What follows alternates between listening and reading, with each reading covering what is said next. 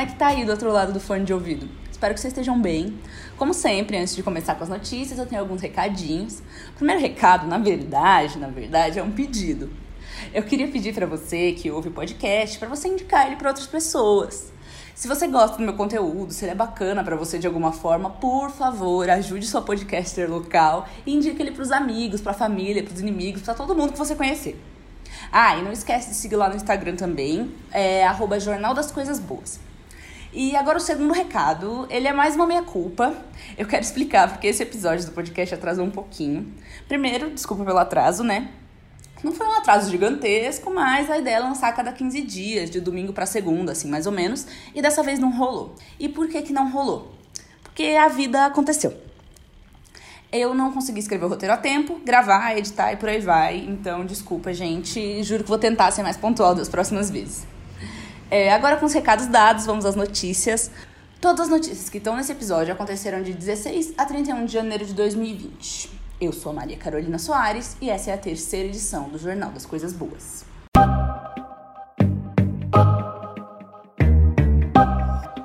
Começamos então com uma notícia do G1 de 25 de janeiro. O maestro João Carlos Martins voltou a tocar piano com uma mão biônica. O show de retorno dele foi em homenagem ao aniversário da cidade de São Paulo, no dia 25 mesmo. Ele anunciou em fevereiro de 2019 que não ia poder mais tocar por causa de consequências neurológicas de um assalto que ele sofreu em 95 na Bulgária. Na época, ele foi golpeado na cabeça com uma barra de ferro. Isso fez com que ele não recuperasse completamente os movimentos do braço direito e causou alguns problemas neurológicos também, como eu disse, e esse problema acabou se estendendo para o outro braço. Só que agora ele consegue tocar por causa de uma luva biônica, que devolveu os movimentos aos 10 dedos de João Carlos. O criador da luva é o designer industrial Ubiratã Bizarro Costa, da cidade de Sumaré, no interior de São Paulo. O João Carlos Martins é uma referência mundial na música clássica, né? Ele gravou a obra completa do Johann Sebastian Bach, que é um dos maiores pianistas e maestros da história, e ele já se apresentou também em lugares de muito prestígio no mundo todo, como Carnegie Hall, lá em Nova York. Em 2017 foi lançado o filme João o Maestro, sobre a vida e a carreira dele, Nesse filme, o João é interpretado pelo Alexandre Nero. E na época eu até entrevistei o elenco e o próprio João Carlos Martins, foi bem legal. E eu vou deixar o link da entrevista aqui na descrição para quem quiser assistir.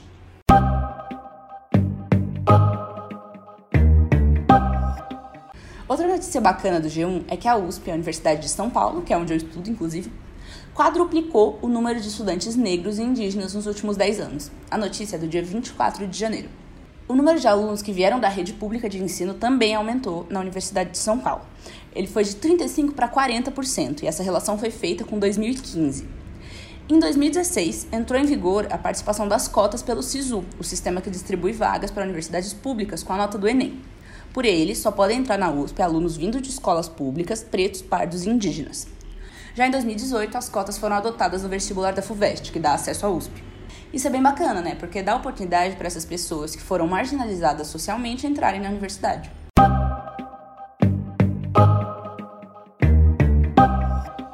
Em 23 de janeiro, a CBS, que é uma rede de notícias estadunidense, divulgou uma iniciativa bem bacana de um médico do estado de Nebraska.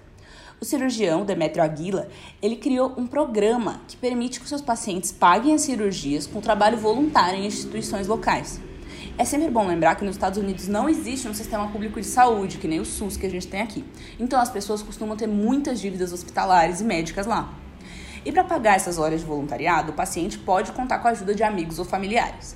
Por enquanto, ainda é um programa bem pequeno, poucas pessoas aderiram e tal, mas o Demetrio diz que espera que muitos outros médicos vejam essas notícias, vejam essa ideia e pensem em incluir isso nos seus consultórios também. E seria bem bacana, né?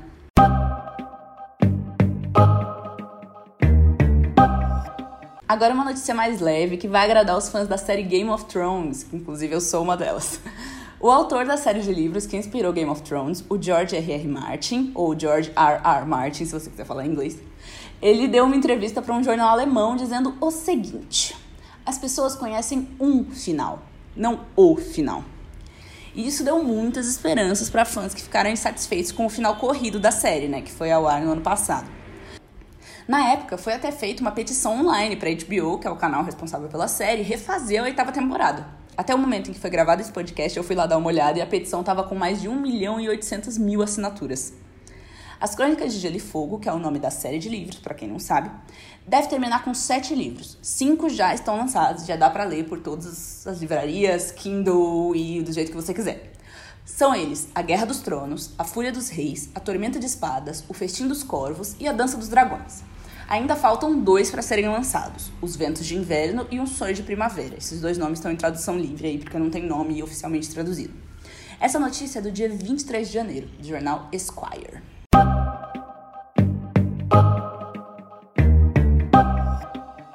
No dia 24, o Estadão divulgou uma notícia bem bacana sobre moda.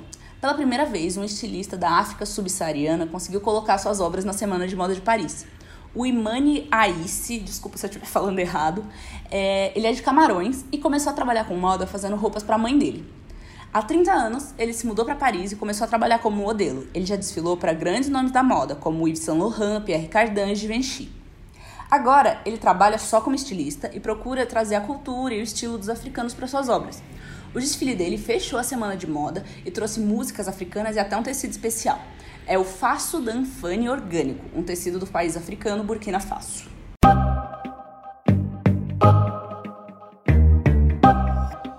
No dia 17, o jornal britânico The Guardian noticiou a iniciativa do governo de Amsterdã, na Holanda, de comprar as dívidas de jovens para ajudá-los no pagamento. O projeto, que deve começar agora em fevereiro, é de identificar essas pessoas de 18 a 34 anos que tenham dívidas e oferecer para elas uma forma de quitá-las sem realmente pagar. A ideia é a seguinte: o governo vai oferecer uma quantia inicial de 750 euros, que é mais ou menos 3.500 reais, para que esses jovens passem a dívida para o banco municipal. A partir daí, se eles quiserem vender mais da dívida, o governo dá a opção de que eles voltem a fazer cursos e se especializar, e daí o governo vai comprar mais da dívida deles. Fora isso, os jovens que entrarem no programa também vão receber ajuda para se organizarem financeiramente e evitar que eles se endividem de novo. Isso é importante porque mais de um terço da população jovem de Amsterdã está endividada, de acordo com os dados oficiais. Então é um jeito bem legal de oferecer um recomeço né, para essas pessoas.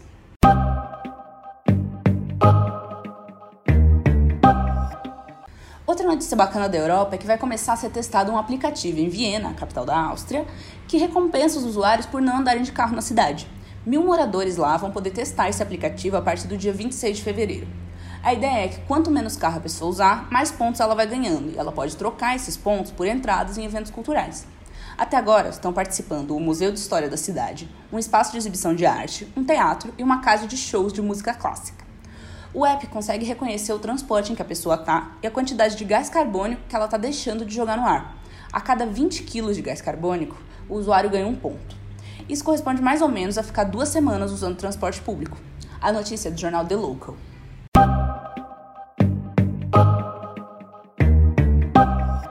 Pesquisadores das universidades da Carolina do Norte e Emory, nos Estados Unidos, descobriram uma nova forma de eliminar o vírus HIV do organismo. A notícia é do dia 22 de janeiro da revista Nature. Hoje, pessoas com HIV são tratadas com a terapia antirretroviral, que ajuda a diminuir a extensão da infecção. Mas o vírus pode ainda se esconder no corpo de uma forma latente. A nova descoberta é que é possível fazer o vírus sair dessa forma latente para que o próprio sistema de defesa do organismo da pessoa possa atacar ele. O procedimento ainda não foi testado em humanos, mas se ele realmente funcionar, pode ajudar muito na busca da cura contra o HIV.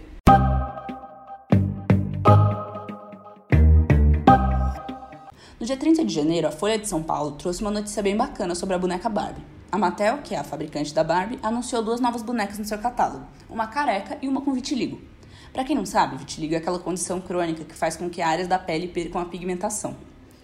E além dessas duas, entram para a linha fashionistas uma Barbie negra com uma prótese na perna e um Ken de cabelo comprido.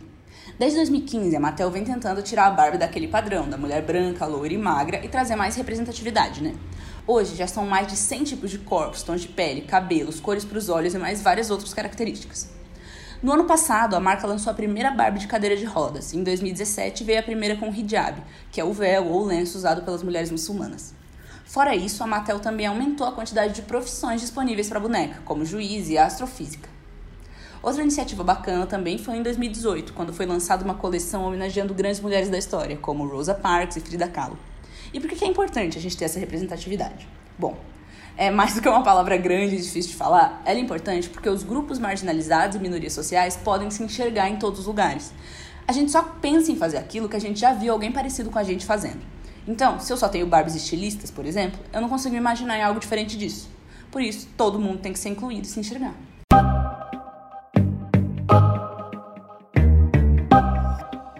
Quatro estudantes do curso técnico em edificações do Centro Estadual de Educação Profissional de Curitiba, lá no Paraná, criaram um abrigo para moradores de rua com uma matéria-prima bem inusitada: caixa de leite. Eles usaram 140 caixas e um ferro de passar roupa para servir de cola. A ideia é desmontar as caixas e usar o ferro para derreter o plástico, colando uma na outra. E pelo material que elas são feitas, as caixas fazem o papel de um isolante térmico e a temperatura no abrigo fica entre 20 e 22 graus. Além de servir como abrigo para os moradores de rua por mais ou menos seis meses, de acordo com a estimativa de vida útil que eles deram, a ideia ajuda a reciclar as caixinhas, né, que muitas vezes elas são só descartadas. O projeto é dos estudantes Alain Ernest, Leonardo das Neves, Tiago Brunoski de Oliveira e Hudson Ribeiro, e foi orientado pelo professor Jesse Lima e pelo ex-aluno Juliano Jonas. E a notícia é do G1.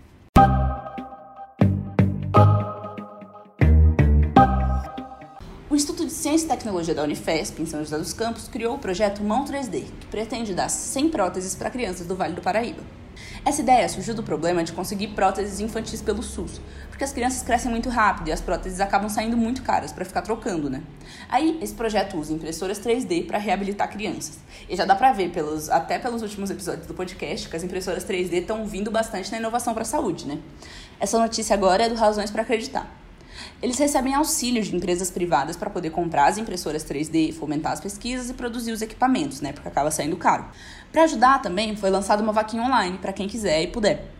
A meta inicial é de 100 mil reais para poder custear 100 próteses, mas a partir daí, quanto mais dinheiro eles conseguirem, mais próteses eles vão poder doar.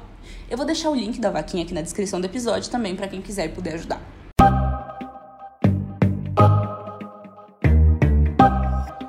No dia 16 de janeiro, o site Razões para Acreditar divulgou outra iniciativa bem bacana.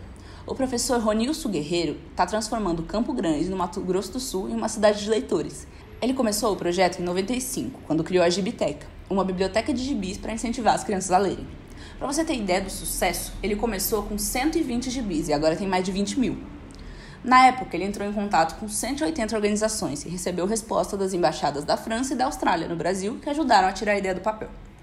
Depois, o Ranilson levou a gibiteca para as ruas criando a gibicicleta.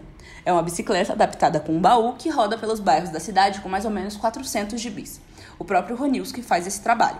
E uma ideia para outros tipos de livros acabou saindo daí. Com as ideias para os gibis, o professor ganhou muitos livros e resolveu doá-los no projeto Livros Carentes. Então, todo sábado ele vai para a rua procurar uma nova casa para cada um desses livros. E como nessa história uma ideia leva a outra, o Ronilson conseguiu colocar estantes de livros em todos os pontos de ônibus de Campo Grande. E nesse caso, os próprios cidadãos ajudam a abastecer, pegando um livro e deixando o outro lá. E a empreitada mais recente do Ronilson é a Vanteca, uma van com estantes e livros que virou uma biblioteca ambulante. O único problema é que o Ronilson usa o próprio salário de professor para custear os projetos, que a gente sabe que não é muito dinheiro, né? Por isso, se você quiser e puder ajudar ele, eu vou deixar o site dele aqui na descrição do episódio. Aí você pode entrar em contato e doar o quanto você puder.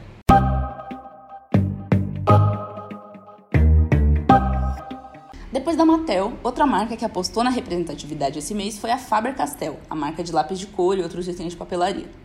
Eles lançaram seus produtos da linha Caras e Cores no dia 6 de janeiro. O que tem de diferente das outras linhas de lápis de cor é que nessa a Faber resolveu colocar diversos tons no lápis cor de pele, que antes era só aquele rosinha claro. Além do lápis, a linha traz de cera, canetinha, tinta guache e massinha de várias cores de pele para poder incentivar a diversidade desde cedo. A notícia da Folha de São Paulo.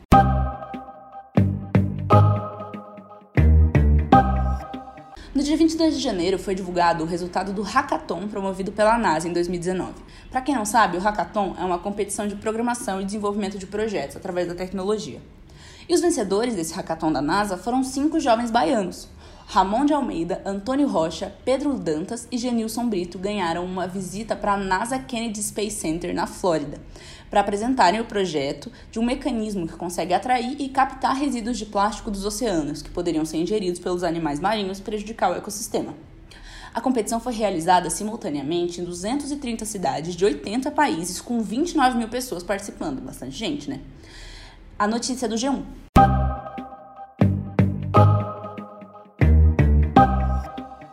Manaus, uma pesquisadora da Universidade Federal do Amazonas, em parceria com o Instituto Nacional de Pesquisas na Amazônia, desenvolveu um tipo de plástico feito do cará. Para quem não conhece, o cará é um tubérculo bem parecido com o inhame e é bastante rico em fibras e carboidratos. A notícia também é do Razões para Acreditar. A Ana Cecília Nina Lobato criou esse filme biodegradável na sua pesquisa de doutorado para poder aprimorar as embalagens, que agora, com a criação dela, podem ser comestíveis, resistentes à umidade e baratas para serem produzidas. Foram feitos até dois formatos, um mais espesso e outro em gel. De acordo com ela, outro benefício também seria ajudar a fomentar a produção de cará no Amazonas.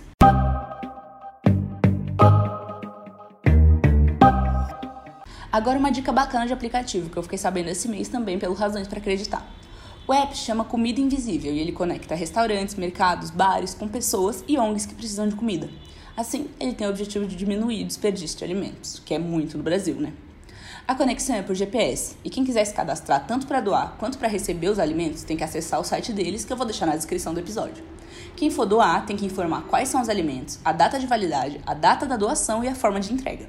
A ideia foi da advogada Daniela Leite, do jornalista Sérgio Inácio e da publicitária Flávia Vendramin. Depois do cadastro, tanto os doadores quanto os beneficiados pelo app vão fazer um curso online de como armazenar e lidar com esses alimentos de acordo com as normas da Anvisa. O app Comida Invisível está disponível para Android e eu também vou deixar o link para baixar na descrição.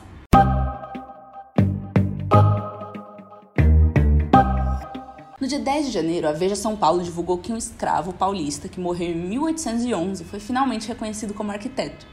Conhecido como Tebas, ele ficou conhecido no século XVIII por dominar a arte da cantaria. A cantaria é a arte de moldar pedras em formas geométricas para colocar em fachadas, muito de edifícios religiosos. O Tebas participou da reforma do Mosteiro de São Bento, da criação do primeiro chafariz da cidade de São Paulo, lá na Rua Direita, na reforma da Igreja da Ordem Terceira do Carmo e das Chagas do Seráfio Pai São Francisco e até da Catedral da Sé. Tudo isso ficou conhecido só ano passado, quando o jornalista Abílio Ferreira lançou o livro Tebas, um negro arquiteto na São Paulo escravocrata, Abordagens. Em 2018, o Tebas foi reconhecido como arquiteto pelo Sindicato dos Arquitetos do Estado de São Paulo. O nome verdadeiro dele era Joaquim Pinto de Oliveira, e após a morte do dono dele, ele conseguiu a alforria com 58 anos, e ele só morreu com 90, ainda trabalhando como arquiteto.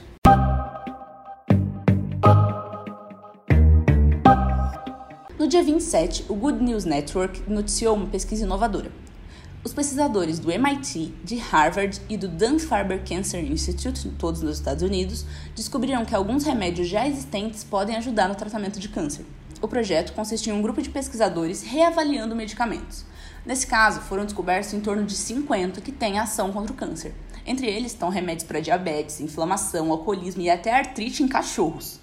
E o mais interessante é que esses medicamentos acabam com as células do tumor de maneiras diferentes, o que no futuro pode servir para personalizar o tratamento entre os pacientes. Ou seja, para cada tipo de câncer pode ser usado um tratamento específico para combatê-lo. Isso é bem bacana, né? Porque acaba sendo mais eficaz.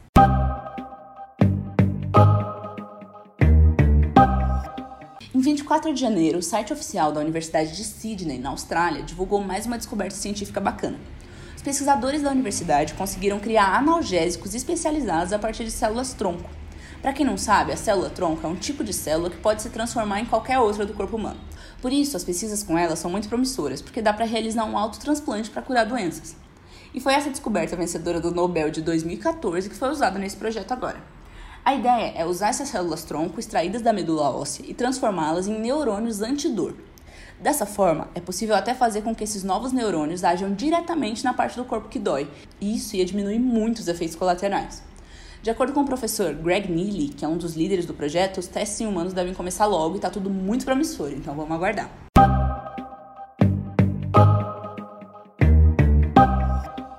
Para finalizar, eu vou dar uma trapaceada. Como eu disse no começo, as notícias desse episódio são de 16 a 31 de janeiro. Mas enquanto eu atrasava o episódio e não escrevi o roteiro, uma coisa muito bacana aconteceu e eu vou ter que divulgar.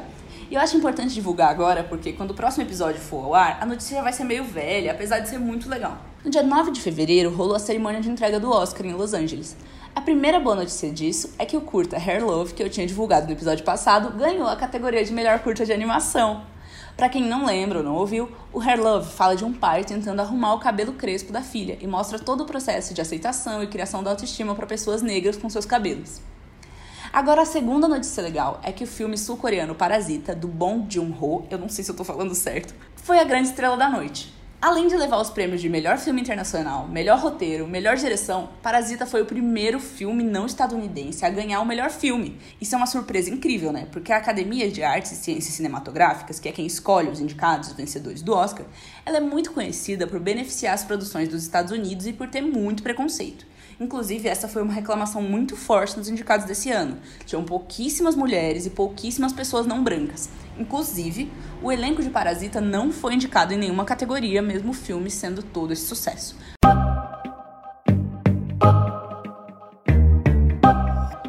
Então chegamos ao fim, galera. Obrigada por ouvirem mais essa edição do Jornal das Coisas Boas. Não esqueçam, por favor, de indicar o podcast para os amigos, para a família, para todo mundo que vocês quiserem. Se vocês tiverem alguma dúvida, sugestão, mensagem, correção ou quiserem me falar qualquer coisa, me mandem lá no e-mail jornaldascoisasboaspodcast@gmail.com e sigam lá no Instagram arroba Jornal das Coisas Boas também.